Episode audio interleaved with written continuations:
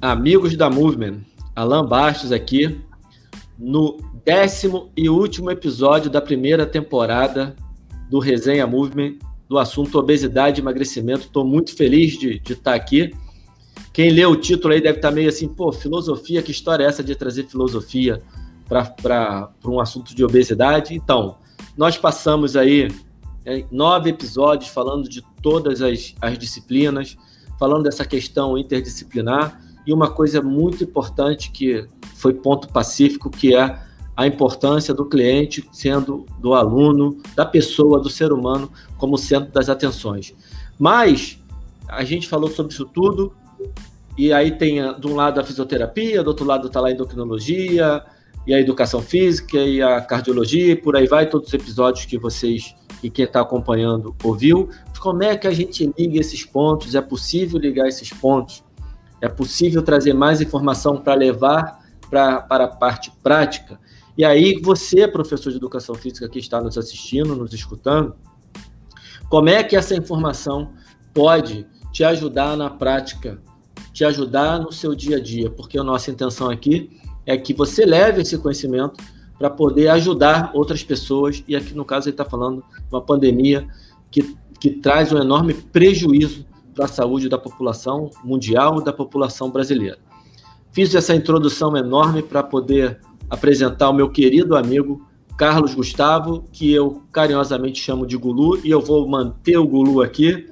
Tá certo, Gulu? Vai ser Gulu. Sem problema. Gulu aceitou esse desafio de trazer essa abordagem mais filosófica, de tentar ligar um pouquinho esses pontos, botei ele numa enrascada e eu já vou já passar um pouquinho dessa bola. Gulu, é possível, dá, é possível, dá para ligar esses pontos? Fala um pouquinho de você, da formação e depois você responde, né?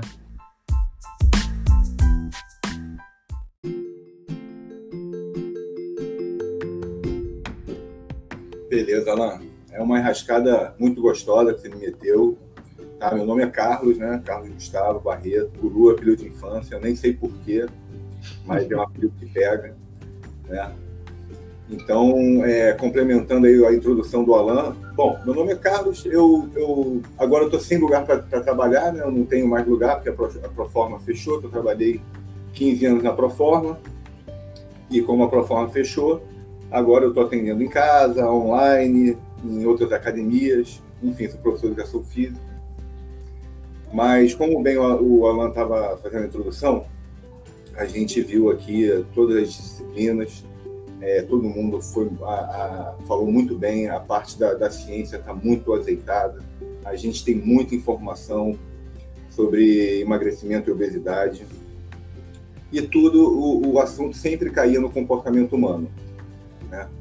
Então a gente, nosso desafio aqui é justamente falar um pouquinho como que a gente pode ajudar a essa parte é, de comportamento, porque a gente sabe que o, o, a pessoa, o ser humano, ele às vezes ele detém todas as informações, às vezes não, a gente precisa complementar, que é muito importante essa, esse, essa educação, mas muitas vezes eles, eles sabem do que tem que fazer e não fazem, acabam não fazendo, acabam é, por algum motivo esse, esse projeto de, de emagrecimento acaba indo por água abaixo. Né? Então a gente sabe que esse comportamento humano que a gente fala tanto é algo que a gente não toca, né? Vamos dizer assim, é, quando a gente fala de força de vontade, quando a gente fala de perseverança, né? Quando a gente fala de resiliência, são conceitos que a gente não toca. Então a gente fala para a pessoa, olha, você precisa ter força de vontade, e aquilo fica meio que num vazio, né? Então, né, Alan, o nosso objetivo aqui é a gente fazer isso, trazer essa, essa, essa abordagem para o profissional conhecer, porque a parte da ciência, a gente já vem fazendo isso, né? eu conheço o Alan, a gente estudou junto na faculdade, no início da faculdade, né, Alan? depois a gente foi cada um para um lado, e a gente sempre foi ligado nessa parte da ciência, da, do, do, dos artigos científicos, do que acontece vamos dizer assim, materialmente, né? A, a, a, secreção de hormônios, como é que funciona, que isso é uma coisa linda, é maravilhoso, é importantíssimo a gente saber, mas a gente sabe que falta, né? que falta é, um, um, pouco para que a gente mobilize essa pessoa ao sucesso. É, é por aí, né, o, o, o Gulu? É, Não adianta todo o conhecimento técnico se você não lembrar que do outro lado tem um ser humano. Tem uma, uma frase clássica do Carl Gustav Jung, é, é domine todas as técnicas, conheça todas as teorias, mas a tocar uma alma humana seja apenas outra alma humana. E é isso que a gente vai trazer um pouquinho aqui. E é, e é óbvio que quando você fala de força de vontade, Guru, a gente está falando da força de vontade daquela pessoa que a gente quer ajudar a emagrecer. Mas aqui nós não estamos falando com aquela pessoa. Nós estamos falando com o professor de educação física que vai precisar. É, eu, eu, vou colocar dessa forma, depois você me corrige se precisar à vontade, Gulu. Mas vai precisar, de alguma maneira, fazer a vontade daquela pessoa surgir, a pessoa querer ter um compromisso com, com, com ela mesma, no sentido de se recuperar dessa doença. Né? Porque a obesidade hoje é considerada uma doença. Então, como é que a gente usa isso tudo para atrapalhar um pouquinho esse motorzinho da pessoa, esse motorzinho interno que vai levar ela, vai levá-la a conseguir alcançar o sucesso no processo de emagrecimento? Pois é, então assim, a gente pode começar né, falando um pouquinho sobre o que é a vontade, né? Tentando Legal. lá, né? É, tentando filosofar um pouquinho né, do que, que é a vontade. Então a gente já faz assim, um paralelo, né, tentar ver o que, que é vontade, o que, é desejo. Né? Então a gente sabe que o desejo, né, quando a gente quer comer uma batata frita, quando a gente é, quer fazer, quer comer uma, tomar uma Coca-Cola, a gente sabe que esses, esses desejos que a gente tem, eles estão muito ligados à, à afetividade, a como vocês mesmo falaram em outros podcasts sobre o, o sistema de recompensa é ativado, né? É, então tem toda uma questão é, que a gente pode explicar até na, na, na ciência, mas tem uma, toda uma questão de sentimento, né? de sentimento, de, de afeto, aquilo de certa forma é muito comum a gente escutar a pessoa falar que está estressada, foi comer um chocolate, é, tá, tá triste, foi fazer não sei o quê, que a comida ela acaba sendo levado para essa questão afetiva. Não é não, não em todos os casos, né? não é uma regra, mas a gente sabe que acontece muito. Né? E o, o, a gente botando assim, trocando a vontade pelo querer, né? então uma coisa é o desejo. O desejo está ligado a esses afetos, é como eu falei. E o querer é que está ligado à vontade. Né? Então é, é, é, diferente. Por exemplo, a gente sabe que o nosso corpo, né, ele necessita, ele às vezes ele, ele, ele te dá uma, uma, uma necessidade ali de fome. É verdade? Então aquilo ali, aquilo ali não é um desejo. Ali você está com fome. O alimento que você vai escolher é que já já vai para a parte do, do desejo. Você você vai escolher de repente aquele dia que você está super chateado, é, estressado com um monte de coisa, a gente sabe que isso acontece também. A pessoa fala assim: ah, quer saber? Hoje eu não vou fazer dieta, hoje eu vou chutar o balde que eu vou me permitir. Né? Então isso acontece bastante. Aí a gente a gente coloca, por exemplo, a vontade. Depois que a gente falou um pouquinho sobre vontade e desejo, eu acho também legal a gente falar sobre a vontade, que é uma que é uma faculdade humana central e muito importante, nossa, né? E a gente falar sobre sobre a vontade e os apetites. A gente tem dois tipos de apetites, né? O apetite compulsível, é uma linguagem técnica, mas eu vou explicar, e o apetite irascível. Tá? Então, o apetite compulsível é aquele apetite dos prazeres. Como eu falei, é um apetite fácil, né? porque a gente não precisa de muita vontade para isso. Então, a gente, para comer uma batata frita, a gente precisa pouco da vontade, né? Aquela coisa meio automática. Vem uma batata frita, se a gente gosta de batata frita, né? A gente não precisa nem estar tá com muita fome, né? Vem aquela batatinha frita, você, aquilo para você é automático. Pô, a sua vontade é esticar o braço e botar na boca. É uma vontade irrisória. Agora, você chegar em casa, cansado, ralar uma beterraba, ralar uma, uma cenoura, isso já é um, já é um apetite irascível, porque você está querendo um bem, um bem árduo, é um bem que é um bem dificultoso, é um bem que dá trabalho. Aí normalmente, né, isso aí já foi uma coisa já refletida. Esses bens que são mais difíceis, eles são mais duradouros, eles, eles, eles ficam na nossa, vamos dizer assim, na nossa alma por mais tempo. A gente sabe que, que, normalmente a gente come um chocolate e dá um prazer muito imediato, uma coisa muito rápida, né?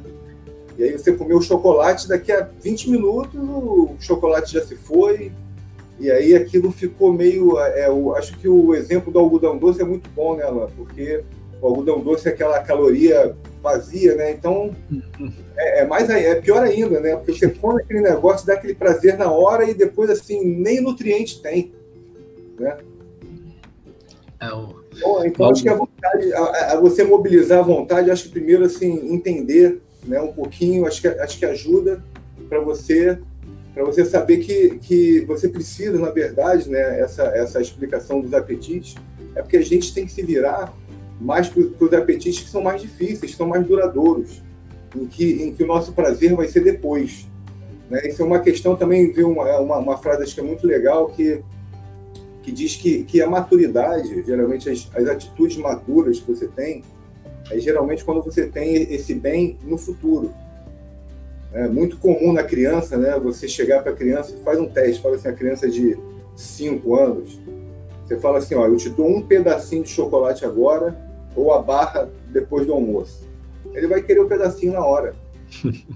Porque a gente falou muito de educação, né? A gente sabe que a criança, ela precisa dessa educação. O natural nosso, o nosso natural é o apetite compulsível. É o prazer, porque é fácil. É o imediato, né, Gulu, também? Hein? É o imediatismo, né? Imediatismo é gostoso e é fácil, né, É uhum. fácil. É, e, e, esse, esse ponto aí que você coloca, né, Gulu, a, a, o, o, ser humano, né, o sapiens, que evoluiu e, e, e todos, todo animal né, precisa de alimento, e o sapiens precisa de alimento como subsistência, né, para sobrevivência, é uma necessidade, como você já bem colocou. E o alimento que era uma necessidade para sobrevivência, hoje ele é, além da necessidade, ele também é uma fonte de prazer, de diversão. As pessoas marcam é, a festa, não existe uma festa para você dançar se não tiver uma bebida, se não tiver uma comidinha, um salgadinho, um doce. Não tem festa de aniversário sem bolo. As pessoas saem para jantar, saem para comer, né? Faz parte do processo social, inclusive. Então, é, é, culturalmente falando, o ambiente te força a esses prazeres mais imediatos. E, e, na hora que você encontra. Ninguém encontra com a galera para um festival de salada. Talvez isso possa até acontecer em alguns grupos, mas de uma maneira geral, os encontros são com pizzas, com salgadinhos, com tortas, bolos e por aí vai. Porque deixou de ser só a necessidade para ser também uma fonte de prazer. Isso dificulta muito esse nosso processo, né, Guilherme? dificulta muito porque é cultural realmente o que você falou, é cultural. É, você vai numa reunião, tem lá um tem lá um sanduichinho, você vai tomar um chopp com um amigo, é, tem, o, tem o aperitivo, não tem jeito. Mas ela é uma característica da, da natureza humana, né? Também você, é, no final, eu vou, eu vou indicar um livro que vou até, vou te adiantar agora. O nome do livro se chama Educação da Vontade. É até um, um tema do, do Júlio Espaiô. Depois eu, eu te passo, não, aí você de repente coloca aí alguma. Eu coloco na descrição. É, a educação da, a educação da, da vontade, Júlio Espaiô. Tá? É um francês. Vai estar tá na, vai tá na, na descrição aqui. É. Então, nos estudos dele, ele mostra Alan, que essa coisa da vontade, né, de você ter vontade para fazer alguma coisa, é realmente a briga de todo mundo. Tá? Não, é uma, não, é uma, não é uma particularidade do obeso, porque todo mundo tem uma dificuldade para alguma coisa, certo? Seja uns para comida, outros para bebida, outros para cigarro, outros para preguiça mesmo, enfim, que necessitam de força de vontade. Então, ele falou o seguinte, que ele fala no livro, uma das coisas é isso, que ele fala o seguinte, olha, isso aqui é uma coisa, é realmente uma natureza humana, assim, é da gente precisar mobilizar, não é, é que ele quis dizer que a vontade ela não vem forte desde sempre. E a gente vê isso na criança. A gente vê isso na criança. Você fala para a criança para ela fazer alguma coisa que ela não quer fazer, que, que, que, que ela tem esforço e que ela vai, vai ter esse, esse benefício mais tarde, ela já ela já corta. Às vezes a criança manda a criança, ah, vamos até tal lugar andando, lugar que ela, que ela adora ir. Mas vai reclamar. Por quê? Esse apetite irascível nela não está não tá educado. quando a gente fala de educação, que a gente falou muito nos, nos podcasts, passa muito da educação da informação, da ciência, mas passa muito nisso também, entendeu? Porque a gente realmente, é, eu, eu, costumo brincar e falar que a, que a vontade, ela é treinável, assim como o bíceps, tá? E às vezes a gente está, é, é, aquela história, já, é, normalmente quem, quem tem um problema de, de obesidade, ele tem esse problema com a alimentação, normalmente. Até que eu vi e, alguns podcasts falando que às vezes o obeso nem come muito. E é verdade. Eu também tenho relatos disso, assim, verdadeiras pessoas que não teriam por que mentir, às vezes o marido confirma, eles falam assim, olha, a pessoa não come muito. Não come muito. Mas na, na, na sua grande maioria come, né, Alan? Come, o problema não é só comer muito, né? É, é o que come. É, e, e a, a, história que a gente viu lá no podcast da Vanessa Nutrição do alimento vazio. Né? Como se muito alimento vazio. A gente viu também no podcast do, da cirurgia bariátrica a questão da malnutrição. Né? Ele, o, o Rogério abordou muito esse ponto do que o obeso, em geral, ele está mal nutrido, né? porque é muita caloria vazia. É. E aí ele precisa comer mais. Existe até uma hipótese sobre isso, Gulo, que ele precisa comer mais, a pessoa come mais porque a caloria vazia dá deficiência de nutriente. Então ele vai, vai ele continua com fome porque o corpo está pedindo para botar mais coisa para dentro até chegar o nutriente. E o nutriente não chega, o cara acaba comendo demais. E essa história de que o cara come pouco, isso aí, isso dá uma outra discussão técnica. São as correntes, né? Que é, as causas da obesidade. Que a gente, a gente, essa a gente não vai entrar aqui porque ela vai muito para o lado fisiológico, não, não é, é. nosso é o caso. E fora também, para descontrair, tem uma história boa de um, dois, amigos, dois irmãos que moravam no condomínio comigo. E aí, um era gordinho e o outro era magrinho. Aí o gordinho, dando lá a palestra dele, falando que não comia muito, que no almoço só comia uma saladinha com bife, não sei o quê, o irmão dele tá calado, né? Aí daqui a pouco eu chego pro irmão dele e falei assim, moleque, fala aí, o que que... Aí ele falou, não, ele tem razão, no almoço ele come um bifinho com salada, mas Aí virou pro irmão, conta aí o pote de sorvete que você come entre um almoço. Eu tenho muito isso, né? A pessoa vai pro restaurante, é. vezes, aquela saladinha, tá, o, o amigo tá olhando, aí chega em casa. É isso aí. Tenta a mamona. É isso aí, aí, né? O que ela fala em público e o que ela faz fora do público. Exatamente, exatamente. Isso tudo, né, Alain, a gente cai no comportamento humano. Por que, que ela faz isso? Né? Por que, que ela faz, por que, que ela faz essa, esse jogo de, né, ah, eu não como muito, isso, isso aí é, é tá ligado à afetividade, aos, aos, aos processos né, da, da vida dela que não foram algumas vezes não foram bem contornados. Então ela tem um, ela, ela precisa às vezes de um, de um, vamos dizer assim, de um afago, né? Uhum. Porque... É, é, esse é o afago, né? Ela vai buscar o afago cada um busca num lugar, né? Tem gente que vai para as drogas, mas o afago mais fácil de todos atualmente talvez seja uma, uma comida de caloria vazia. Né? É mais fácil, tá de tá muito disponível. Também foi dito que moralmente, né? O cara por usar uma droga, o cara vai ser taxado, é, drogado, beber é a mesma coisa. Então é uma coisa aceitável, né? É, exatamente. Você sair para tomar um sorvete, ok. Você sair para se drogar, ou seja qual for a droga, já socialmente já é mais complicado. Exatamente. E, e, e, e, esse assunto é muito delicado, a gente abordou também aqui em alguns podcasts a questão do vício, né? Do, do quanto o açúcar vicia. Aí teve um podcast com um nutrólogo que ele que o Rodrigo falou muito, de uma maneira muito legal, é o momento em que há uma junção perfeita entre a gordura e o açúcar, porque ninguém quer comer uma colher de açúcar. Eu, eu tinha lido esse artigo, sabia, mano? É mesmo? Eu nunca li, mas é sensacional essa informação. Olha só, também eu, eu, eu gosto de, de, de, histórias que contam e, e, que eu acho que é, essas, essas histórias, alegoria, analogia, né? Que, quando você está vendo um assunto e você vê uma história, aquilo cola, né? A uhum. imagem cola e você aprende melhor. Exatamente. O, o, o Oscar Schmidt, né? Do, do, do basquete, ele, em uma entrevista que eu vi dele, ele falou que nas concentrações ele comia muito, né? Ele falou que o, o, saco de sonho de valsa, ele falou que comia igual amendoim. Bombom sonho de valsa era igual amendoim. E ele falou da, da goiabada, ele falou assim, olha, eu nunca conseguia comer goiabada, não consigo comer goiabada, é, muita goiabada. Por quê? Porque ela não tem gordura. É açúcar puro. Então, quando tem uma coisa que é muita gordura e tem pouco açúcar, enjoa. Quando tem uma coisa que é muito açúcar, enjoa. A mistura dos dois, quando eu li esse artigo, eu falei assim, eu não preciso nem comprovar, porque eu sei que é verdade. Porque realmente é assim que acontece. Quando mistura açúcar com gordura, meu amigo, para parar. É, é difícil. E outra coisa né? também, o tal do sal, né? Um salzinho no doce também é outra coisa que. É, no final, há, há, há, uma questão de muito de prazer, né? É o, é o que eles chamam de hedonismo. Né? Quando você vai ler os artigos, né? a, a, a comida tem uma questão hedônica. Exatamente. E é aquele prazer imediato, aquele prazer que não traz, que não é saudável.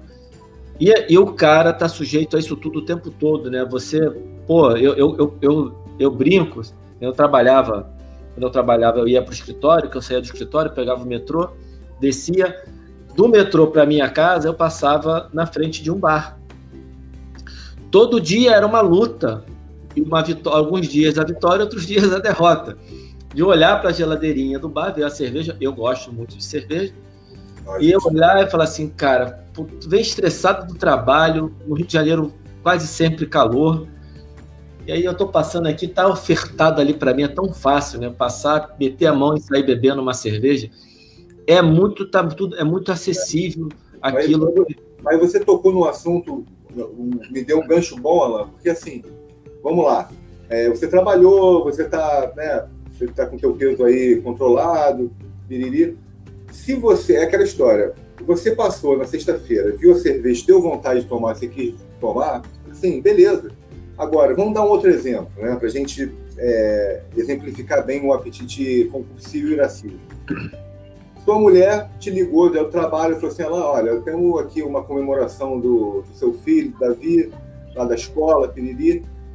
Pô, se você deixar de ir na, na, comemoração do seu filho. Estou dando um exemplo, eu sei que você nunca faria isso, né? Mas se você deixar de ir na comemoração do seu filho para ir tomar cerveja, você está sendo um, um hedonista, uhum. você está um, tá mobilizando só o seu apetite compulsivo, aquela coisa que, assim, entre aspas, você está vivendo meio que uma vida animalesca. Que a gente já conversando, a gente já, já conversou que é, é, é, o animal ele funciona assim, né? Ele, ele ele pensa a partir do que ele vê, né? a partir da, da, da, da coisa material na frente dele. É muito difícil um, um, a gente a gente não é cachorro, a gente não sabe, né? Mas é difícil um cachorro estar tá sentado e pensando assim, pô, deixa eu ver como é que eu vou ajudar o meu irmãozinho, entendeu? Assim, é, não, isso, isso, não acontece. Mas na gente, sim, a gente tem a, justamente a nossa diferença primordial é essa, né? Da abstração, da gente fazer um, um, um bem para, para, para, para alguém que não é a gente, né? E, e, que a gente, de repente, nem vai ter algum, algum lucro com isso, alguma coisa. Eu dei, o exemplo, eu dei o exemplo do teu filho, talvez não tenha sido o exemplo melhor, porque a, a gente sente prazer né, de, de, ver as coisas do filho, né? Mas vamos botar aí um, aquele exemplo clássico, né? Você tem que ir para casa da tua sogra, né? Que Não, Esse é bom. Tô falando da sua, tô falando da sua e de qualquer um. Esse exemplo é bom, hein? Falar Entendeu? de sogra. Entendeu? Aí você fala. Tadinha assim, da minha sogra, sofre na minha mão. Pô, eu queria, pô, eu queria muito. Assim, o teu corpo tá pedindo para você tomar cerveja. Uhum.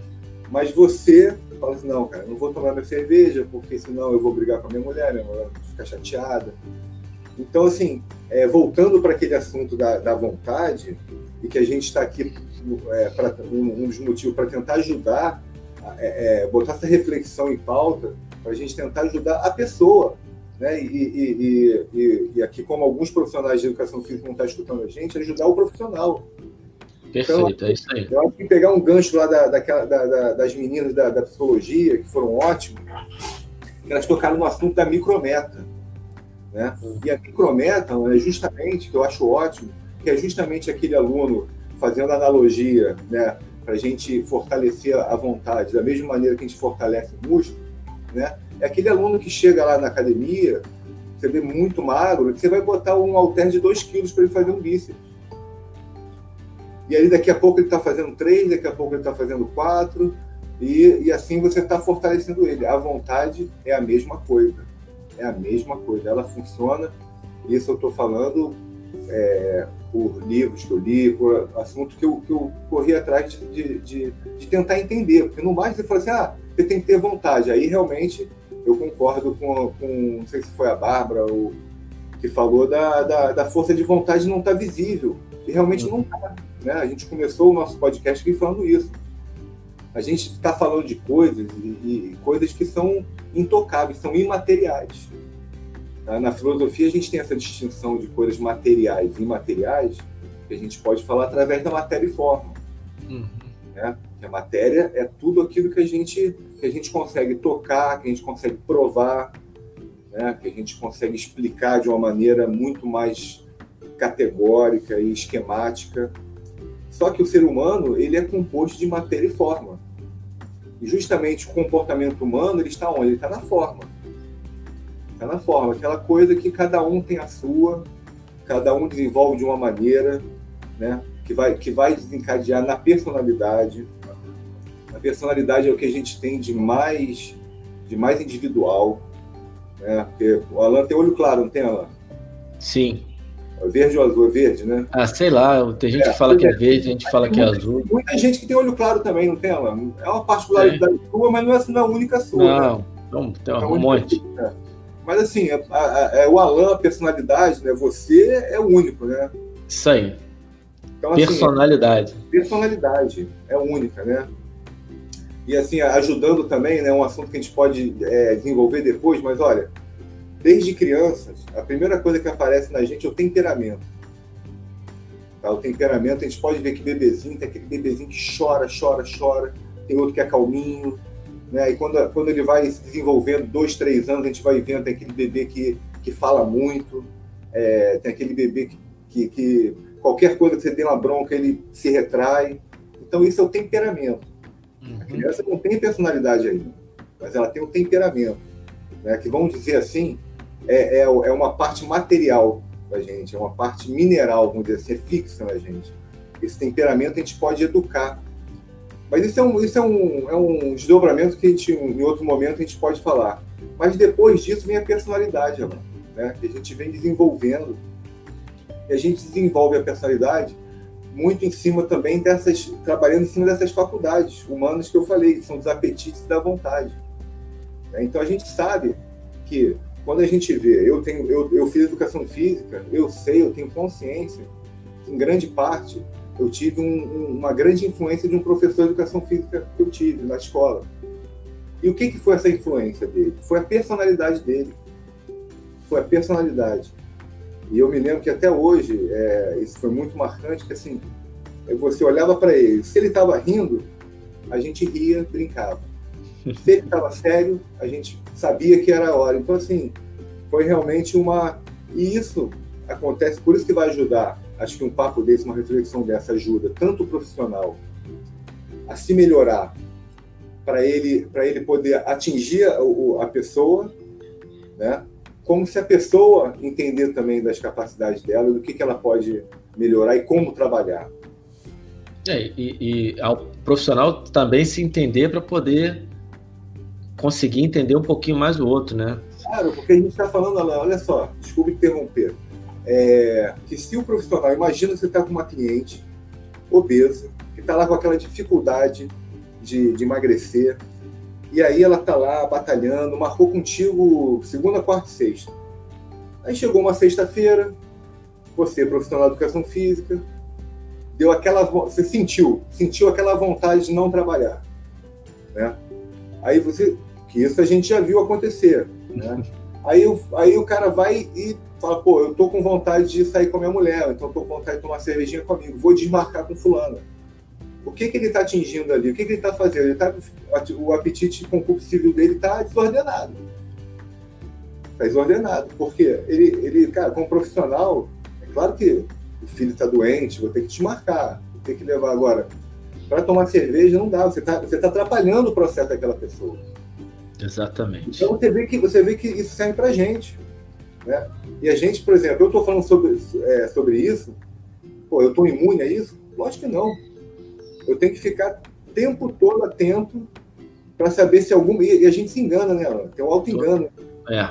Porque às vezes a gente não quer fazer, a gente arruma uma desculpa. A justificativa, quando é, é para o próprio, pro próprio erro, ela é muito fácil, né, Gulu? Então, não, eu não vou lá dar aula para fulano, pô, fulano está precisando, está lá se sacrificando, não, não vou, vou desligar desmarcando, porque aí o porquê, aí vai, aí, aí vai embora.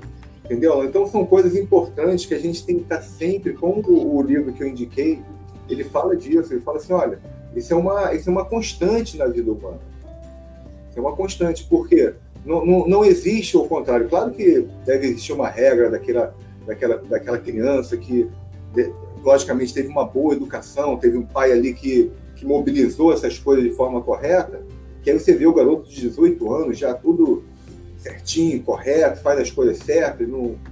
mas é difícil, é difícil. A gente sabe que todos nós temos o nosso ponto fraco e que a gente precisa estar atento para que a gente não, não, não, seja levado por esse lado. É, e, e, e, aí, Gulu, duas coisas. Primeiro, quando você fala todos nós temos esse ponto, ponto fraco, quando você entende isso e cada um tem o seu, você consegue ser mais empático também. Ah. E falou-se muito de empatia aqui no, no, no, com o Rodrigo, e principalmente nós falamos muito de empatia né, com o nutrólogo. E só para falar para a galera que é o seguinte: nesse esse assunto que a gente está abordando, e a gente está fechando essa temporada e já vou dar um spoiler aqui. Nós vamos ter episódio bônus na primeira temporada, né? Daqui a pouco começa a segunda temporada, mas a gente volta com o episódio bônus para a primeira temporada. Mas só para dar um, assim um, um alô para a galera que é, este assunto especificamente, embora a gente vai evoluir, vai ter horas que a gente vai falar de coisas, cara, faz assim, faz assim, faz assim. Este momento dessa nossa discussão é um momento de entendimento. E na minha visão, Gulu, muitas vezes para eu poder é, entender o que, que eu vou fazer na prática, eu preciso entender o que acontece na teoria. E na teoria, o que eu quero dizer é o seguinte: quando eu comecei a estudar as hipóteses, né, as hipóteses evolutivas da obesidade, isso me ajudou demais a entender alguns comportamentos dos meus alunos e me ajudou a a lidar com isso, porque ali quando você aprende as hipóteses, você não tem uma informação, ah, por causa disso você faz aquilo, não. Mas eu sei por que, que tem uma dificuldade A, B ou C, e é isso que a gente está colocando aqui. E aí uma delas é claramente que foi muito repetido né, entre os episódios, que é não existe obeso sem vergonha é o processo que você está colocando todo aí de vontade e é muito importante passear por esse assunto da vontade. Aí você vê, a gente foi buscar lá um, um pedaço do, da nutrição, um pedaço do nutrólogo, um pedaço da, da fala da psicóloga. A gente está passeando aqui em algumas falas, mas principalmente para falar em cima da vontade, para você entender tudo isso que a gente passou né, em termos de informação por todos esses podcasts, no final a gente cai nessa questão pessoal e que é muito difícil, que a gente traduzindo aqui em miúdo, né, para uma linguagem mais popular, é, é, não existe o obeso sem vergonha e é muito difícil manter um comportamento. Por conta disso, o, o penúltimo episódio foi falando da cirurgia bariátrica, porque tem uma hora que você que ela se torna uma alternativa muito importante.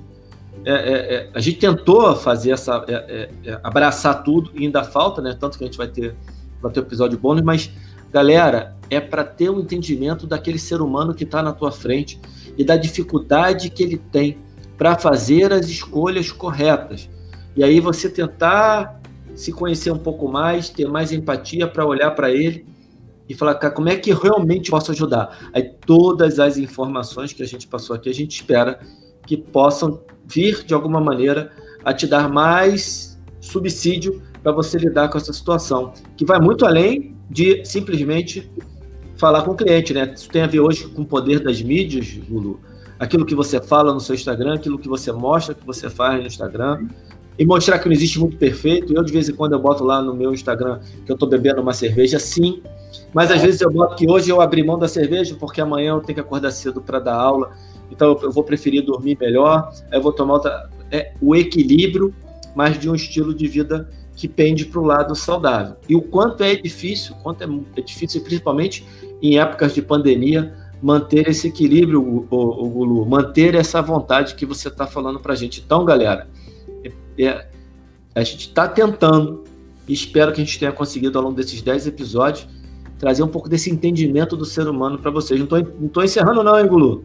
É só, é só, é só uma, uma, uma pequena intervenção aqui para te passar a bola novamente, que eu já falei demais. Beleza. Não, você, você eu estava pensando no, que você já me deu um outro gancho, que você falou do, do Rodrigo, do nutrólogo, né? Ele, uhum. ele, deu esse exemplo, ele falou assim, olha, eu tenho, eu tenho pacientes que são juízes. Pô, o cara estudou muito para é, passar. É Ou seja, ele tem o apetite irascível dele, de certa forma, mobilizado para certos aspectos. É isso que eu estava falando, que a gente, todos nós temos o nosso ponto fraco. E, só que no caso agora, desse, dessa temporada de podcast, a gente está falando de obesidade e emagrecimento. Então a gente está falando do ponto fraco das pessoas, que tem, que tem, das pessoas que têm esse ponto fraco na comida, que tem essa dificuldade no emagrecimento, na, na, na aderência da, da, atividade física. Porque juntam duas coisas, né, Lan? Exatamente. É, eu mesmo posso falar por mim que eu já, ó, com 18, 19 anos, eu operei o joelho e fiz uma operação no cóccix. Então eu sempre fui magro. Então com 18, 19 anos eu engordei, eu não me lembro, cara, mas eu engordei, porque assim, eu fazia muito esporte e sempre comi muito. Então quando eu, quando eu, eu emendei uma operação na outra, eu meio que joguei o F, falei assim, ó. Então era, era cerveja, era comida, eu engordei, engordei mesmo, mano. Engordei mesmo. Fui para eu tenho praticamente 1,90, né? Meu peso normal de garoto era assim, 78. E eu fui para fui para 100 quilos, fui para 90, quer dizer, engordei 20 quilos brincando. Entendeu? Uhum. Só que, aí eu conto que eu quero chegar. Depois, como eu tinha, ainda mais, eu era novo, né?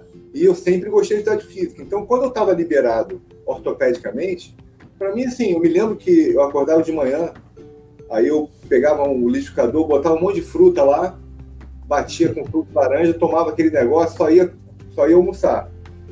Aí no almoço eu comia arroz, feijão, uma saladinha e carne. Fazia assim, fiz a dieta na minha cabeça. E atividade física todo dia. Cara, sei lá, em seis meses eu tava normal. Sim, tinha recuperado tudo, tava assim, jogando futebol, fazendo o que eu quisesse. Em seis Mas, meses o peso tava normal, né? Porque deu uma, uma é, em seis, em seis meses você pensava normal. Só que acontece é o ponto que a gente estava falando, assim, tem pessoas que têm. É, eu não tinha também grandes dificuldades com alimentação, nunca fui de, de, exagerar muito, mas tem pessoas que têm essa dificuldade e que não gostam de fazer atividade física. Então, essa, a junção das duas coisas é complicado você, a pessoa fazer dieta, que ela não gosta, que ninguém gosta, e fazer atividade física, que no caso a pessoa não gosta. No caso eu. E a pessoa não gosta e está num ambiente que favorece ficar sedentário e comer besteira. Exatamente, exatamente. Então, pegando o gancho lá do Rodrigo, que ele falou muito bem o exemplo dele, de pessoas que, que fizeram um esforço muito grande para outras coisas e para essa não, não conseguem. Entendeu? Porque, era, fazendo uma analogia de novo, é como se tivesse um desequilíbrio é, muscular, né, e o, o teu corpo fosse todo forte, menos o peitoral. Né? Você tem todo, é. tudo que você faz, mas o teu peitoral você não, você não, você não faz para peito porque você não gosta. Então, assim, é mais ou menos isso. Então, tem pessoas que são gordas, mas, porém, pô, ajuda o próximo. Tem uma analogia mais fácil aí, né? O, a maioria dos homens, né? Que só treina mesmo superior. Exatamente. Exatamente. Mas então é comum, você pode pegar um cara que é o peso, mas em compensação o cara ajuda o outro, é super prestativo, estuda, trabalha, assim, e aí? É sem vergonha? Acho que não, tá longe de ser sem vergonha. É, exatamente. Tá longe, né? Então, justamente, eu acho que essa, essa micrometa, pegando o gancho da, da, da, da psicologia, a micrometa, ainda mais trazendo para a gente da educação física, com essa analogia do fortalecimento, eu acho que é isso, Alain. Tá? É entender que a gente falou um pouquinho de, de desejo e vontade, né? Que, que é coisa simples, né? O desejo, o, o desejo brota, né, Alain? O desejo brota. O desejo brota. Você não precisa, você não faz, você não tem vontade nenhuma. Assim, não, é, não é questão de vontade a vontade já é uma. Quando você já inteligiu, você já processou aquilo, e aí você vai, mesmo que seja para coisa errada. Mas aí já é vontade. Entendeu? Mas a vontade está sendo mobilizada para o lado errado, que é voltada para o apetite concupiscível, que é prazer. Então, a gente tem que ir lá traçar, traçar micrometas. Realmente, eu acho que essa é a melhor estratégia. Legal. Vamos lá na academia. Ó, eu faço muito isso. Às vezes, quando eu vou fazer a série, você sabe muito bem disso, o, o aluno chega empolgado. Ué, mas só isso? Não se sabota. Não começa a sabotagem desde já. Eu fiz isso não tem muito tempo, fiz isso com meu irmão e para e pra, e pra mulher dele, com minha cunhada. Fui lá na, na, na Smart Fit, lá, fiz a série para ele, fiz aquela, aquela básica, assim. Vem cá, faz uma puxadinha, porque eu sei, conheço as figuras, né, conheço as figuras, uma puxadinha, aquela coisa básica. E faz um aeróbico depois de 25 minutos. Beleza? Pô, beleza. Ó, show de bola. Não conseguiu. A, a micrometa ainda foi, ainda foi muito. Foi alta, né? Foi é, muito desafiadora. É, ou às vezes também, né, a micrometa até foi, num, foi numa dose boa, mas às vezes a pessoa não está não tá preparada para aquilo, ainda não conseguiu se mobilizar uhum. aquilo. É uma questão psicológica mesmo, Alô. Eu acho que a, a, psicologia realmente ela é todas as disciplinas que a gente conversou são muito importantes, mas essa questão do comportamento humano que a gente está trazendo para cá, que é a forma, né, que é a coisa material, você vê que a, a psicologia ela trabalha com o imaterial, né? Exatamente. Ela trabalha com o imaterial, ela trabalha justamente com a forma, com a nossa parte imaterial. Quando o psicólogo fala alguma coisa para alguém, né, a voz, o som, a gente não viu o som, o som entra na gente, a gente há um processo também que a gente não entende e que, e que, e que vai resultar às vezes numa ação. Uhum. A ação sim, a ação vai ser material. Né? Você, vai, você vai fazer alguma coisa, mas até então né? E foi outra coisa também que eu falei com você que eu acho que vale a pena, é, um, é, um, é, um, é uma maneira de eu explicar aqui para de repente tentar ver que, se as pessoas, se a gente, as pessoas que eu falo assim, a gente em geral, a gente se volta para esse assunto, porque é um assunto realmente mais difícil, né, de, da gente explicar, da gente demonstrar, né, mas, o, mas o assunto do comportamento humano, ele está aí, uhum. né? ele está ele tá nesse, nesse âmbito. Né? Perfeito. Que, que, não tem uma verdade absoluta, né? Que eu, eu vou pegar alguns, algumas coisas que, que, que, as meninas da psicologia falaram, né? Na maneira de ser, na maneira de agir, na maneira de pensar, tudo isso é imaterial. E aí quando você, é, quando você, que eu até comentei isso com você da oportunidade, quando você fica é, vendo muitas frases, isso no Instagram hoje está tá, tá muito comum e eu acho que é válido, tá? Não é uma crítica, não é válido. Mas se você fica só no âmbito das frases, aquilo na hora te causa impacto, a frase é legal, a frase é perfeita, a frase faz todo sentido, mas é uma frase, né? Aí aquilo fica, aí depois a gente acaba esquecendo. Uhum. A gente uhum. acaba esquecendo. Então, assim, é um convite realmente para nós, professores de educação física, a gente falar mais sobre isso, a gente estudar mais sobre isso, a gente tornar comum esse papo, né? Isso aí a filosofia que eu falei, é, não, não só a filosofia, né? Como você, você pode estudar lá um pouquinho de psicologia, tem muita coisa legal. É o comportamento humano, né? O, o comportamento humano, que passa pela educação. Você vai lá no, na, na educação, estuda educação, é legal. Olha, o, o, duas coisas assim. É, primeiro, que é, se você. Eu estou recebendo feedback de algumas pessoas que estão. No dia que sai o, o, o vídeo ou o podcast, né, que a gente publica no mesmo horário o vídeo no canal do YouTube e o podcast lá nos canais, assim, o Spotify é o principal. E aí, as pessoas, algumas estão acompanhando na hora que sai, ali no mesmo dia, e me dão feedback, que estão aprendendo, que estão, né, param, algumas param para assistir com o papel e a caneta aqui do lado. E uma coisa muito importante, muita informação técnica também veio, que a gente não está dizendo que a informação técnica não é importante. De jeito nenhum todas as informações técnicas vieram de uma maneira que você consegue ter um entendimento geral, pelo menos para saber o norte das coisas. Você não vai ser um especialista em endocrinologia, em nutrologia, em nutrição, em psicologia, mas você, você consegue absorver. Mas todos eles, apesar de toda essa informação técnica importante, que eu acho legal, tem que saber que eu aproveitei também, mas todos os profissionais falaram da questão do comportamento humano, ou diretamente ou indiretamente. Todos concordaram, foi unânime, a questão do cliente como foco, como o astro principal.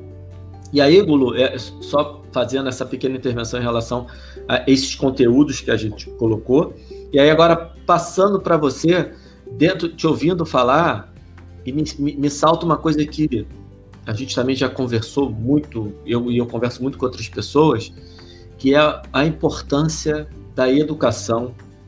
E aí eu queria que você falasse um pouquinho sobre a educação em si e, e, e, o quanto a gente precisa mudar isso, porque se vem de cedo fica muito mais fácil. Né? O, o, você provocar essa mudança de comportamento a partir de, uma, de um aspecto educacional que talvez tenha que ser um pouco diferente daquilo que a gente vem fazendo. Qual é, qual é a sua visão sobre esse assunto? Eu acho que você está falando muito de educação. É, então, é, é, o que eu, acho que é o que eu posso falar aqui, né, para não me estender muito, não ser uma coisa com muitos desdobramentos, né? Como eu comecei a falar, a gente, a gente, a gente poderia falar de educação é, assim, dessa forma, né? Da, da, educação, pelo que eu estou entendendo você falar, é da educação da vontade, da educação é, do conhecimento, né? Da gente querer conhecer. Então, eu, eu falaria mais ou menos assim, Alain é, porque desde cedo, que você falou, né, de, assim, vamos botar desde criança, como eu comecei falando, a gente começa com temperamento. Tá? A gente começa com temperamento e a gente tem as nossas faculdades humanas, que a gente falou de três, né? Que a gente falou do apetite compulsivo, vontade e o irascível. Botando mais para baixo, a gente tem o senso comum, tá? Que são que são os nossos sentidos, né? O fato, paladar, os cinco sentidos. E a gente tem a razão, a, a razão, Alan, não é a razão como, como a inteligência, tá? A razão é meio como uma razão de você saber as, meio que a inteligência das coisas, onde cabe o quê, é uma coisa meio intuitiva, tá? Não é uma razão intelectiva, tá? A razão, por exemplo, se você, é, por exemplo, a criança, ela, ela, demora a ter esse tipo de razão, porque você vê que ela não consegue, às vezes, nem botar chupeta na boca quando é muito pequena. Então, a razão é mais isso, entendeu? Ela sente, mas você tem que é, é uma coisa é, passiva ainda. Tá? E aí depois tem o apetite compulsivo, a vontade, o irascível, o intelecto ativo e o passivo. E todas essas faculdades a gente vai, a gente vai ganhando ao longo do tempo. É realmente uma, uma educação. A gente vai ganhando ao longo do tempo. Só que a gente, a, a forma passiva disso, a gente para no, no apetite compulsivo. São só os três primeiros. Quer dizer, os sentidos a gente, a gente nasce, a gente enxerga, a gente cheira, a gente toca em tudo sem aprender, na é verdade? A gente não precisa de educação. A gente também aprende, começa a botar a chupeta na boca certa, também não precisa. A gente começa a fazer, usar esse tipo de razão sem ninguém ensinar. O apetite compulsivo também, as coisas boas também, não precisa ensinar muito, né? A coisa já vem. Agora, o, o apetite irascível, aí já vem, aí já começa a educação. Aí já começa a educação do pai, da mãe, por exemplo, quando, quando a criança é, não sabe esperar, né? quando a criança só quer comer, quer comer doce a qualquer hora, porque a gente sabe que a gente leva esses hábitos para o futuro, né? É, não tem jeito. Gente, Gulu, deixa eu te interromper, como é que intervém? Porque aí a, o, o aluno que chega para a gente é aquele que já educa, que aí, aí assim, você já meio que respondeu, eu te interrompi porque é, a gente precisa fazer isso para as próximas gerações. Mas a gente tem uma geração nesse momento em que 25% são obesos e 55% a 60% estão com sobrepeso. Essa galera foi educada de outro jeito. É. E dentro disso que você está falando, há o que fazer? Olha lá, é, eu, eu, eu, já te falei isso, né? Eu trabalho, eu trabalho numa escola também, né? Há pouco tempo, há três anos, né? Uhum. É, usando o meu, meu feedback que eu, de, de, de, de, esportista, né? Vamos dizer assim, que eu joguei handball. Então, hoje eu sou técnico de uma escola de handball. Então, aí quando a gente fala muito de comportamento humano, de crianças, eu, pelo, pelo que eu vi, pelos meus estudos, né, eu vi o seguinte: agora a gente precisa educar as crianças e os pais. E os pais que eu falo assim, é eu, sou eu, assim, você, é a nossa geração. Porque a nossa geração, que hoje nós, nós temos filhos com, com 10 anos, 15 anos, 5 anos, enfim, a, a gente já teve esse, esse, essa, essa ordem do apetite compulsivo irascível já um pouco deformada. Coisas que não aconteciam é, na, na, época dos nossos pais, nossos avós. Entendeu? A coisa era mais rígida. É claro que, você já, acho que você já deve ter escutado falar sobre isso, que é, historicamente é, acontece muito a questão do pêndulo, né? Então, quando se tem uma, uma época, uma, uma educação muito rígida, a tendência é, é, é pendular. Então, a coisa passar do limite e para outro lado. Então, se você for ver os nossos avós, como era né, a educação que os nossos avós fizeram com nossos pais, e o que a nossa geração faz com nossos filhos, aí dá para a gente ver esse pêndulo tranquilamente. Legal. Então passou, passou, entendeu, Legal no seguinte, legal que eu digo explicação, tá? É. Então, é assim, legal que isso aconteça.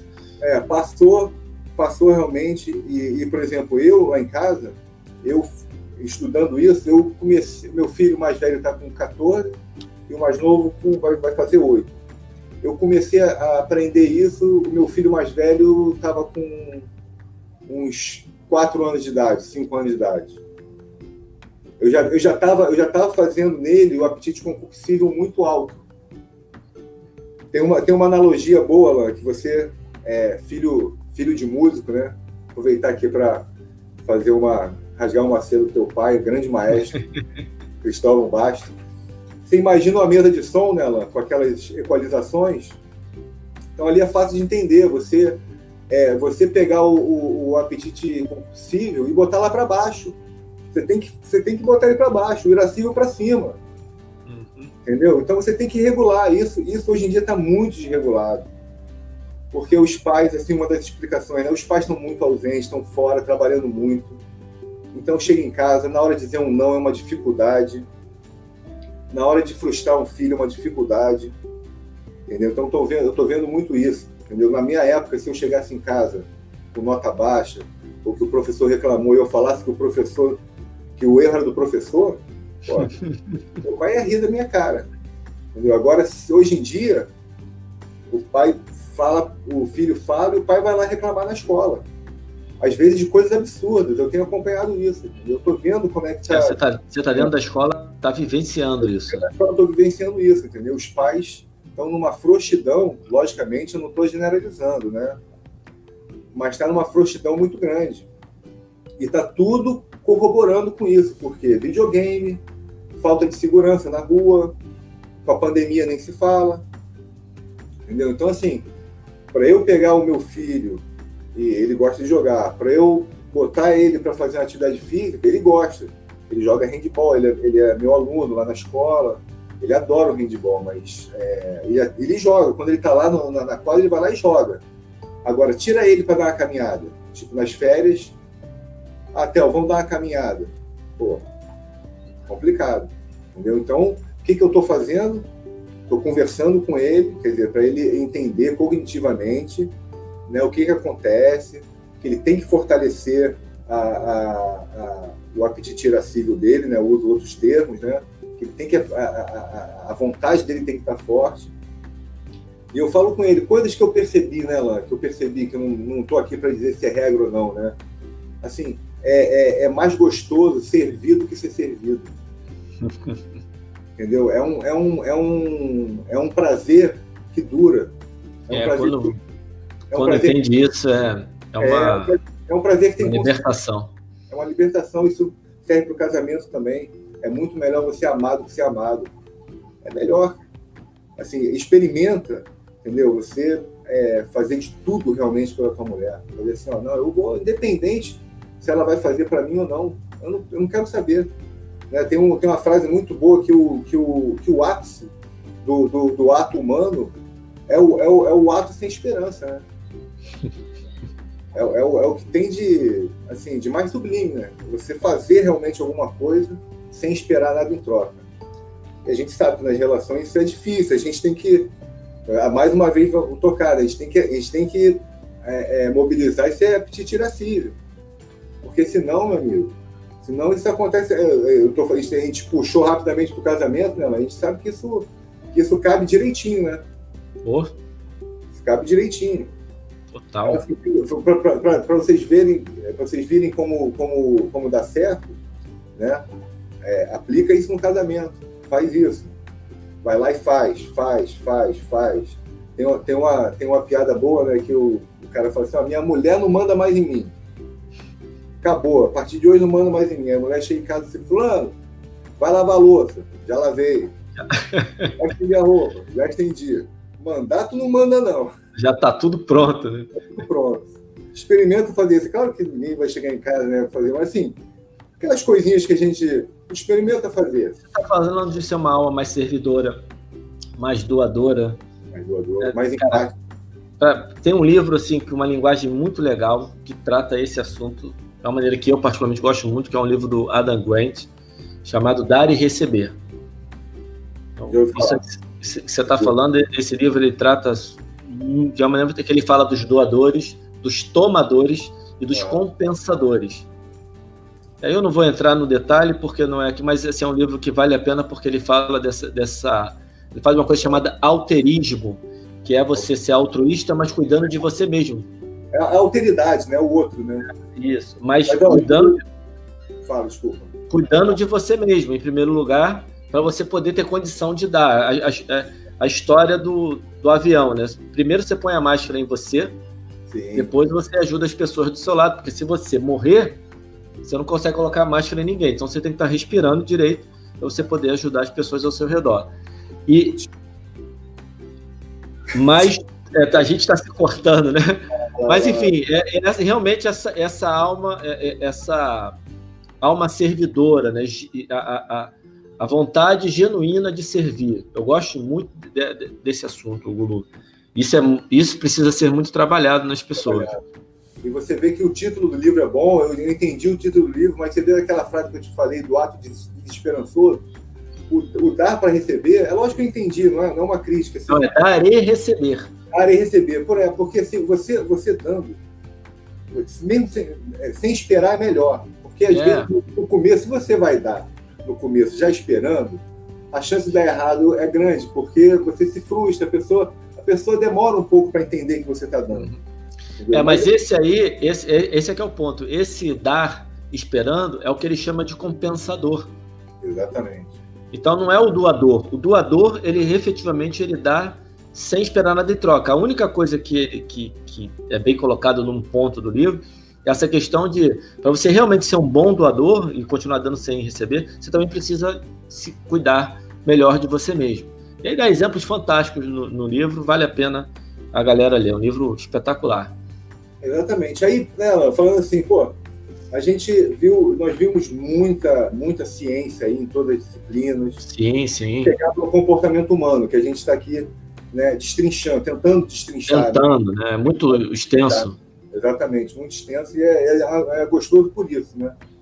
Mas aí a gente fala assim, vamos lá, pra, vamos lá na prática, né? Então, pô, eu, eu cheguei com o meu cliente, que está obeso, que está acima do peso, né? E eu vou, vou fazer uma intervenção nele. Então, o que, que eu preciso? Para assim, eu, tá, eu me, me, considerar uma pessoa é, preparada integralmente, né? Eu, eu preciso saber, eu preciso estar atualizado com a ciência, né? E preciso ter esse meu lado trabalhado de comportamento humano. Eu acho que se você juntar esses dois, é claro que conforme você vai passando os anos, você vai ficando sempre melhor, porque você vai estar se atualizando, você vai estar trabalhando com, você, é, com pessoas. Né? Adquirir experiência, né? Experiência. A gente chegou a conversar em outro, em outro, em outro papo que nós somos, um, nós somos profissionais que mais ficamos com os nossos clientes, mais tempo. Sim. Né? Três vezes por semana são 12 horas por mês né, que a gente fica, é bastante tempo, dá para conversar bastante. E nesse tempo, é o, que, é o que você perguntou lá atrás da educação. Se eu estiver bem educado, né, a gente entendendo educação, claro que não é a maneira que pega no talher, que é um outro tipo de educação, mas se eu estiver bem educado, no sentido de que né, dificilmente eu atraso, a não ser que seja uma, uma situação é, realmente adversa, dificilmente eu falto, eu estou ali, eu presto atenção na, na, na pessoa, a, a, a, não sei, também não, eu esqueço o nome das duas, não sei quem foi que falou, falou assim do personal dela, que falou assim, oh, o personal olhou para mim. Entendeu? O que, que é olhar para mim? Né? Porque é, é aquela coisa é. material que a gente fala, porque. Olhar, que falou. É, olhar para as pessoas, todo mundo olha. Né? Mas ela sentiu um olhar diferente, um sentimento. Uhum. Ela, ela elogiou bastante o personal dela, falou da, da, da, das coisas. Ela falou, ela, quando ela falou da, da questão da, da força de vontade, que, era, que ela falou, eu nunca vi uma força de vontade na vida, quer dizer, ela falou em, em outras palavras, a força de vontade é imaterial, a gente não toca nela, né? Uhum. Mas é, ela, ela, ela falou que, que todo mundo tem que achar o seu quadrado, né? O que, que é o seu quadrado? É uma coisa totalmente abstrata. Abstrata, entendeu? A gente não vai achar o, o quadrado do nosso cliente, do nosso paciente, num, num artigo científico o artigo científico vai ser, de repente, é, vai iluminar a gente, vai dar uma, uma luz de alguma coisa que vai de um, de, um, de um outro livro que eu li sobre comportamento humano, ou sobre filosofia, sobre educação, e a gente vai fazer um link dessas coisas para achar o quadrado da, da, pessoa. Porque realmente, você sabe disso, a gente já trabalha com personal há um tempo, a gente sabe que a gente, com certos clientes, a gente achou o quadrado dela. Né? E é difícil, Gulu, né? Você escutar realmente não só aquilo que a pessoa está te falando, né? né? Não só o que ela está verbalizando, mas você escutar, realmente olhar e falar assim, cara, entendi. Escutar um realmente. Escutar, entendi quem é essa pessoa. Eu, eu, eu sempre dou esse exemplo quando eu converso sobre isso, da época que eu comecei a trabalhar como provisionado ainda, quando eu entrei na faculdade eu já, já trabalhava em sala de musculação há muito tempo, e eu tenho metade do tempo de formado é, é o tempo de formado é a metade do tempo que eu tenho de atuação, mais ou menos isso.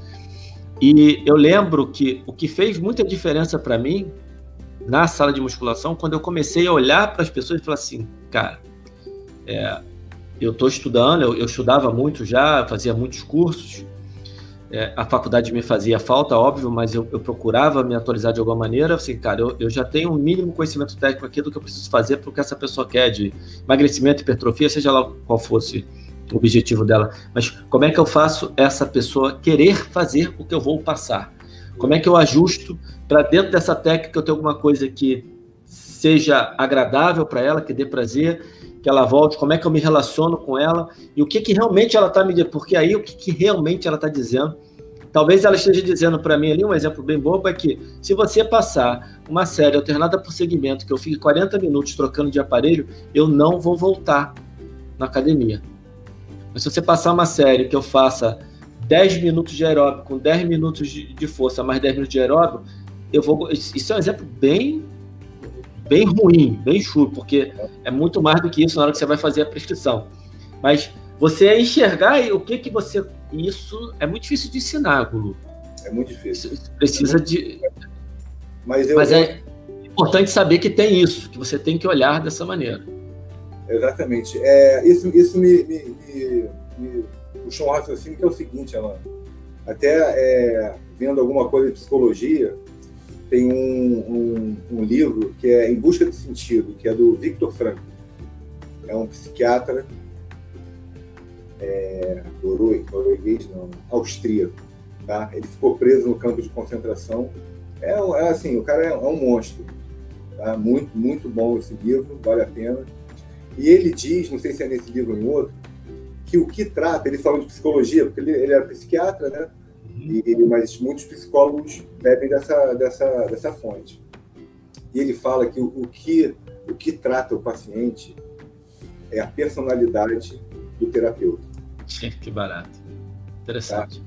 E eu, eu, eu, eu fiz uma comparação com o personal e, eu, e, a, e a, minha, a minha convicção hoje em dia, claro que pode mudar, mas a minha convicção é que o que cativa o aluno é a personalidade do, do terapeuta. Tá? Legal.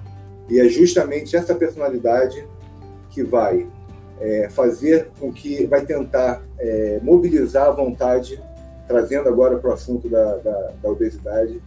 Você, quando você é um personal, você tem uma personalidade, né, a gente não vai aqui mensurar a personalidade, a gente vai falar personalidade como uma, uma, uma, uma realmente uma, uma, uma, pessoa autêntica. Porque ela, quanto mais é, quanto mais genérico você é, né, menos personalidade você tem. Né? Traduzindo assim, né? Se você. Eu vou fazer uma coisa bem, bem genérica mesmo.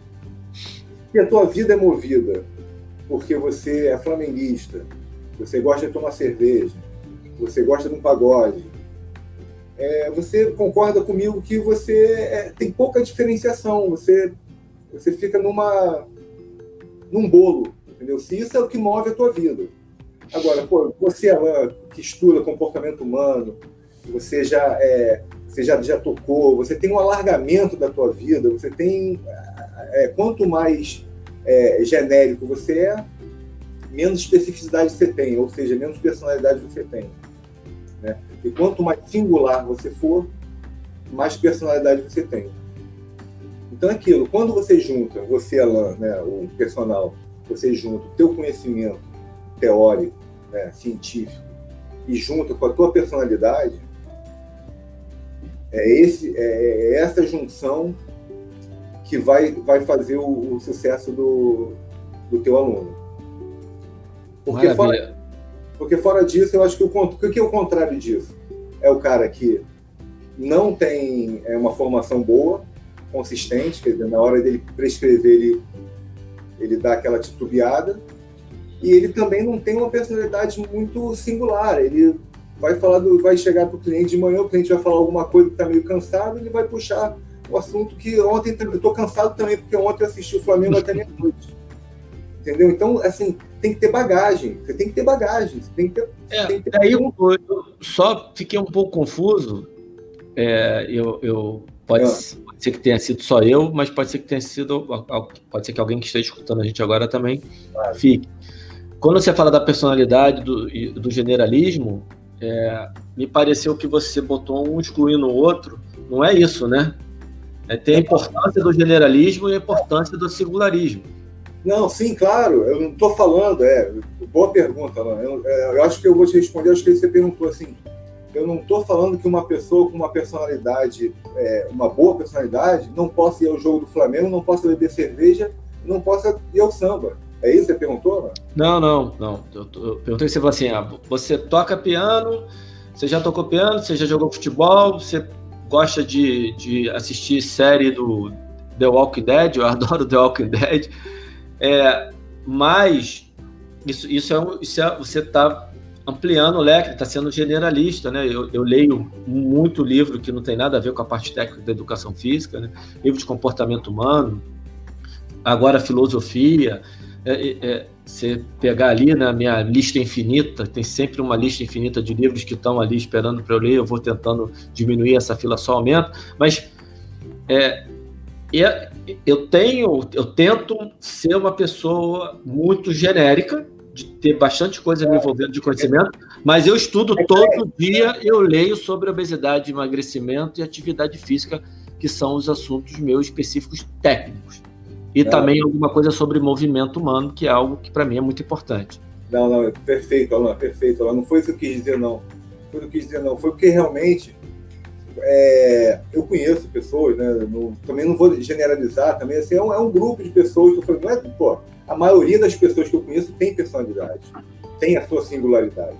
Eu estou falando assim que eu já, eu já eu conheço, já vi pessoas é, de diversas profissões que pelo cara ele não lê nada, ele não não não tem papos interessantes com ninguém, ele ele realmente a vida dele é pautada hum. para o futebol para a cerveja, para Entendi. o pagode. Ah, legal. Agora ficou, agora ficou mais claro. É um empobrecimento, realmente, da... Uhum. A gente pode chamar de empobrecimento da alma, empobrecimento... Aí, aí o cara nem é genérico e nem tem personalidade, né, Bruno? Exatamente, exatamente. O que eu entendi foi isso. Então, assim, falando da personalidade forte, não é que eu falo assim, eu te conheço, né? É mais fácil falar assim, pô, você, na época da faculdade ali, você fazia uns trabalhos de arranjo lá, de não sei o quê. Antes disso, você tava, tinha ido jogar futebol. Aí você foi para a área de gestão da, da, da, da, da Bodytech.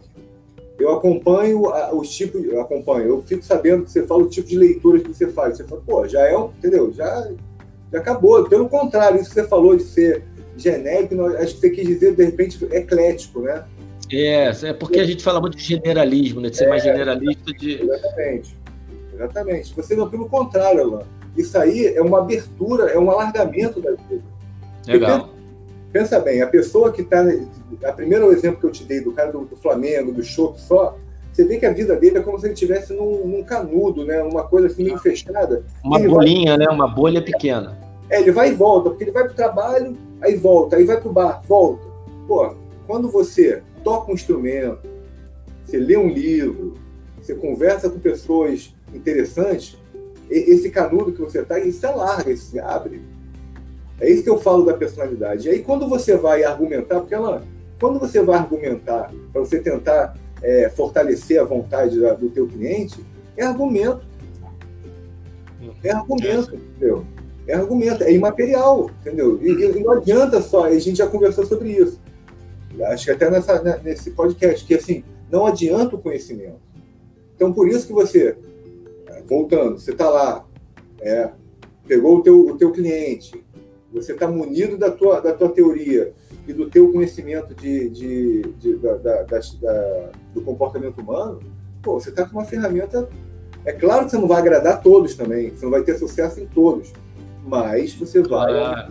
muito o teu, claro. o teu nível de sucesso. 100% é muito difícil, né? Eu, eu, é improvável, né? Impossível não é, mas é improvável. O Gulu, a gente é, tenta, tem, precisa tentar caminhar um pouquinho para o final. Agora eu estou olhando aqui, já tem uma hora e dez que a gente está falando. Se deixar, a gente vai embora. E aí eu vou tomar cuidado aqui com o que eu vou falar, porque é, a, a, chance da gente se empolgar de novo é, é muito grande. Eu quero te, te, te, fazer uma pergunta. Acabei, eu vou te falar agora. Vou tomar cuidado que eu vou falar. Esqueci o que eu ia falar. Cara, eu passei esse pod 10 episódios sem esquecer o que eu ia falar. Agora, porque quem me conhece sabe que eu faço isso, eu esqueço. Eu quero falar um negócio e eu esqueço. E agora. Esqueceu a última pergunta. Eu esqueci o que eu... Não, a última pergunta eu não esqueci, não. Eu ia falar um negócio agora para poder eu depois seguir para a última pergunta. Ah, sim, lembrei. É bom que eu vou falando, eu lembro. Antes que eu esqueça, deixa eu falar. É, eu vejo, às vezes, algumas pessoas se posicionando da seguinte maneira. Isso é uma característica humana interessante, que é a autoexcludência. É, Cara, o comportamento humano serve para você conquistar o aluno e a técnica serve para aderir. A, a técnica serve para você conquistar o aluno e o comportamento serve para você aderir. Cara, eu vou me permitir agora a minha visão discordar 100% das duas visões, que não, não tem esse peso. As duas coisas servem para conquistar, as duas coisas servem para aderir. Porque você precisa das duas coisas o tempo todo se você quiser ser um profissional completo. Você precisa entender do ser humano, entender do comportamento humano, você precisa entender daquilo que você está fazendo tecnicamente, que é a habilidade mais específica. No nosso caso, a prescrição. Aí alguns vão ter uma técnica, vão, vão estudar mais um caminho, outro, e a nossa profissão talvez tenda um pouquinho a, a, a ter esse, começar a ter nichos no sentido de especializações, porque hoje já é comum alguém falar assim: ah, não, pô, se, se teu objetivo é esse, que eu não vou, dar, não vou falar exatamente, vou falar genericamente. Teu objetivo é X, procura o profissional Y. Se o teu objetivo é Z, procura o profissional A. Tem um profissional. Já, já começa a acontecer isso. É, é, é eu queria falar dessa autoexcludência, essa nossa mania de ah, se eu sou muito do comportamento, então eu larguei a técnica e vice-versa. Então, o comportamento serve para isso e a técnica serve para aquilo. Não, as duas coisas têm que caminhar junto do início até o fim, toda a jornada que você tem com o seu aluno, com o seu cliente. E aí você, claro que você vai se posicionar a respeito disso, e aí eu entro com a pergunta final para você dar um, um, Não, um, uma final. Esse teu posicionamento, Alan, acho que eu tenho pouco a falar porque é isso mesmo, é perfeito, você falou. Não tem como separar, e eu acho realmente que, que não é o caminho, você, ah, vou só estudar comportamento agora, ou eu vou, não, comportamento não serve para nada, eu, eu, tenho que saber das coisas, entendeu? Eu acho que isso aí realmente está totalmente equivocado, tem que saber dos dois. Os dois são importantes, porque existe, até falando assim, por exemplo, muita gente tem uma, uma coisa que a gente pode outro dia falar, falar sobre imaginário, né? O imaginário, assim, é uma coisa pô, que dá para um, um podcast só sobre imaginário. Mas fica no imaginário das pessoas, por exemplo, filosofia. Ih, ferrou. Filosofia é aquela coisa que não serve para nada é para falar, é. falar, falar, não serve para nada. Falar besteira. Então, Se drogou, fumou um é. baseadão e vai lá ah, devagar. Não é isso, né? Exatamente, exatamente. Então tem essa coisa, olha, gente, dá para estudar filosofia e, não, e, não, e, não, e não, você não vira nerd, não, tá? Você assim, continua tranquilo, você pode conviver a sua vida, você pode ter uma vida intelectual, começar a ler mais livros, você não, você não precisa botar um cachimbo na boca e também e, e se fazer de intelectual, entendeu? É, faz parte. Faz pode parte. estudar e tomar sua cervejinha com os amigos, pode, né? Tá tudo certo. Pode, pode, falar besteira, entendeu? Você fala besteira e fala coisa séria, tem que ter um equilíbrio. É isso aí. Exatamente, perfeito, Gulu. E aí, para fechar. Para fechar. Eu queria que você, a gente falou da abordagem interdisciplinar. Para mim, isso conversa muito com outra coisa que eu e o Cauê, a gente fala muito nos, nos, cursos que nós já demos, que é a, a abordagem biopsicossocial. No tratamento, eu vou falar aqui, tá? Tratamento não, mas na intervenção da obesidade para o processo de emagrecimento e na prevenção também das pessoas que não estão obesas e poderiam caminhar para.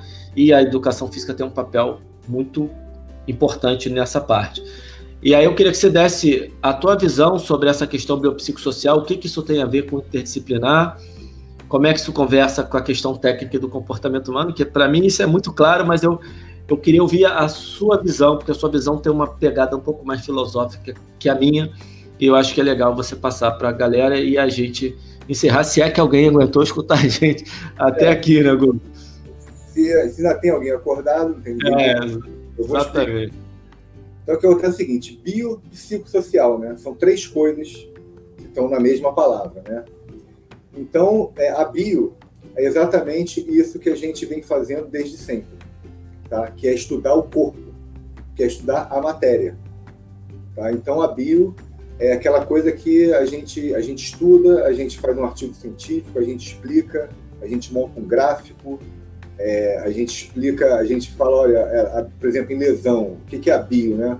Olha, eu tô com uma, eu tô com uma lesão no tendão patelar. Amigo, tendão patelar tá ali, ó. Ali, naquele local que você sabe, você vai lá e faz uma intervenção, é bio, isso é bio.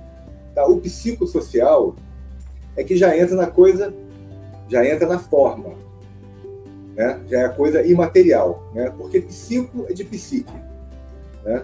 Então, é, eu não posso me alongar muito, né? A psique, a gente é, um, é alguma coisa que tem, que quer dizer algumas coisas, na verdade. Né? Eu até brinco que a psique é como se fosse aquele panachê de legumes que você pede no restaurante. Quando você pede aquele panachê de legumes, você não sabe se vem é, beterraba, tem batata, de repente o cara põe um legume lá que você nem conhece, o cara fala, meu irmão, é legume, eu falei que é legume, é legume. Né? Então a psique tem isso também, cada autor é, põe de uma maneira, põe é, certas faculdades de uma forma ou de outra, mas a psique dá para a gente entender, né, que é o nosso lado psicológico. E o social, e o social é, biopsicossocial, o social é, é onde a gente está instalado na verdade, né? É, é a nossa instalação, é, é, a nossa cultura, é, é nossas, são nossas crenças, o nosso imaginário. Eu dei aquele exemplo da, da falar muito do social, né? Da, daquele estudo da tribo africana, das mulheres que carregam muito peso na cabeça e, e elas têm menos do, dores lombares do que nós, né? Que, que vivemos na civilização e elas melhoram muito mais rápido do que a gente e quando perguntam para elas qual, qual, qual o fator que você acha que desencadeia a dor lombar? Resposta, a maioria das respostas, mal olhado. Então, quer dizer, elas, elas retornam à atividade de pegar peso rapidamente.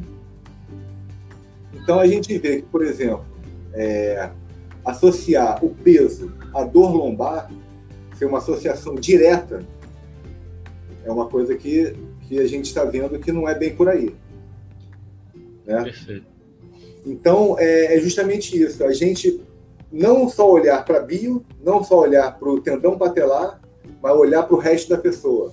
Olha, essa pessoa está com uma lesão no tendão patelar, mas ela tem uma série de, de outros componentes aí que eu tenho que olhar. E componentes imateriais. Aí, aí isso, isso vem. Isso, o, o biopsicossocial ele veio forte na fisioterapia, né, e a gente está tentando agora passar para a educação física, ele vem justamente, ele, ele, a, a, explicação de matéria e forma que a gente falou, das coisas que a gente toca e das coisas que a gente não toca. Tá? É, é o biopsicossocial. O bio a gente toca e o psicossocial a gente não toca. Então, o psicossocial a gente precisa se aprofundar, a gente precisa se educar para a gente estar melhor é, preparado para o nosso para o ser humano que está à nossa frente e temos que continuar estudando sem parar, lendo artigo, lendo as, as, os novos achados da ciência. Eu acho que essa, essa, vamos dizer assim, nem, não é uma boa palavra, mas essa receita, né, que não é um protocolo, não é uma receita para você fazer, mas é, um, é, uma, é uma indicação. Estude a, a, a área técnica da, da, da, sua profissão, estude comportamento humano, porque a gente, quando fez a, a opção lá, a gente fez uma opção por humanas, né? A gente está na área de humanas. Perfeito, perfeito, Gulo. E se a gente quiser fazer um podcast só de biopsicossocial, também já dá. Só que esse vai rolar, né? Porque eu já estou dando mais spoiler aqui. A gente tem uma reunião essa semana. Que, quem estiver ouvindo aqui, provavelmente essa. Ah, não, a reunião ainda vai rolar, o podcast vai ao ar antes da reunião, para a gente começar a tratar dos assuntos relacionados à recuperação musculoesquelética, que vai ter muito da abordagem filosófica e biopsicossocial, além do, daquilo tudo que a gente já sabe, assim, é, focado no, na, na, fisiologia, na biomecânica, para a galera, né, a gente vai abordar todos os aspectos é. e esse assunto vai, vai ser trazido à tona nova, normalmente, no, novamente. Ah, Vou me enrolei aqui. Sabe o que, que é, cara? É que eu olho para a hora aqui, aí já, já esbarrei no microfone, começa a ficar nervoso que a gente já falou demais, aí eu quero correr e me enrolo, né? Então, baixar a bola, Gulu. É, e essa abordagem disciplinar, ter, passar por isso tudo, ajuda nessa visão biopsicossocial? Com certeza. Com Legal. certeza. É, eu, eu, fico, eu fico um pouco até. É, é uma delícia estar aqui esse papo, eu adoro, né? Eu sou suspeito até para falar, porque eu gosto muito. Mas eu fico assim um pouco incomodado, porque ainda mais essa parte da, da filosofia, dessa educação, dessa parte comportamental, que a gente não está é, muito acostumado a conversar sobre isso. Então dá vontade de pegar cada assunto e esmiuçar. É, né? eu sei. Para as pessoas poderem entender direito. Então a gente fica passando a coisa meio a toque de caixa, né? porque tem que ser assim realmente o formato, não tem outro jeito. Mas me dá uma, me dá uma vontade, uma sensação de que a gente precisa realmente não, falar mas, mais sobre mas isso. Mas anote aí que tem você, tem o Luciano Cardoso, tem o Carlos Amoroso, tem o Rafael Pita. Eu vou juntar vocês quatro e a gente vai bolar alguma coisa só para tratar de uma maneira leve, de uma maneira legal, que as pessoas queiram ouvir, com podcasts mais curtos para falar da filosofia. A gente vai fazer isso com certeza. Gulu, palavras finais aí para a gente. Eu queria, queria, queria agradecer aí o convite, a oportunidade e para dar aquela aquela pincelada, porque a gente fica naquela ansiedade de falar, de falar assim, é, que, né, de passar uma mensagem realmente prática para as pessoas, falarem, pô, eu vou realmente, eu vou dar uma, vou por ali, né? É, é, é juntar essas duas coisas. Prestem atenção, continuem prestando atenção na parte técnica e vamos, e vamos, e vamos desenvolver essa parte comportamental. Vamos discutir entre a gente, vamos, e vamos elevar o nome da educação física, né? Isso vamos nos preparar cada vez melhor para a gente realmente levar o nosso nome. Perfeito. Gulu, eu, eu, você está agradecendo, eu que tenho que agradecer aqui em nome da, da Movement. É, você escutou todos os podcasts só para poder é, falar hoje, pegando um pouquinho do que cada um falou. Você teve esse cuidado, esse carinho. Então, muito obrigado por você se disponibilizar a fazer isso e estar aqui é, gravando esse podcast gigante comigo, esse vídeo gigante. E certamente a gente vai ter outros encontros desses lá no Recuperação Musculoesquelética. E quem sabe aqui nessa ideia que está começando a brotar agora aqui do nosso papo, que é ele é, ele ele está gravado, mas ele é feito de maneira como se fosse ao vivo. Então não tem nada editado, é o que a gente conversou, é o que vai ao ar. E aí surgiu aqui a ideia agora, a gente vai fazer alguma coisa voltada, certamente a gente vai fazer alguma coisa voltada para a filosofia. Vou esperar ansiosamente, porque logicamente eu não vou largar a parte técnica, vou continuar estudando. Isso aí. Mas isso aí para mim realmente é uma paixão, eu já estudo há alguns anos, a gente já conversou sobre isso, então realmente virou uma paixão, é objeto de estudo realmente assim, de, de, de interesse mesmo. Então vamos, vamos lá para a gente tocar esse projeto aí. Show de bola. Pessoal, assim a gente termina o, a primeira temporada de obesidade e emagrecimento, trazendo a abordagem interdisciplinar. Fiquem ligados, em breve a gente vai ter os episódios bônus, mas os 10 episódios que faziam parte dessa primeira temporada, que estavam programados, acabam de ser finalizados. Obrigado para quem tem estado com a gente, tem nos ouvido. Obrigado por todos os feedbacks e tem muito mais coisa para a gente fazer, tem muito mais vindo por aí. Fiquem ligados no canal da Movement, tanto no podcast, no Spotify, como no YouTube. Forte abraço, Gulu. Abraço, Alan.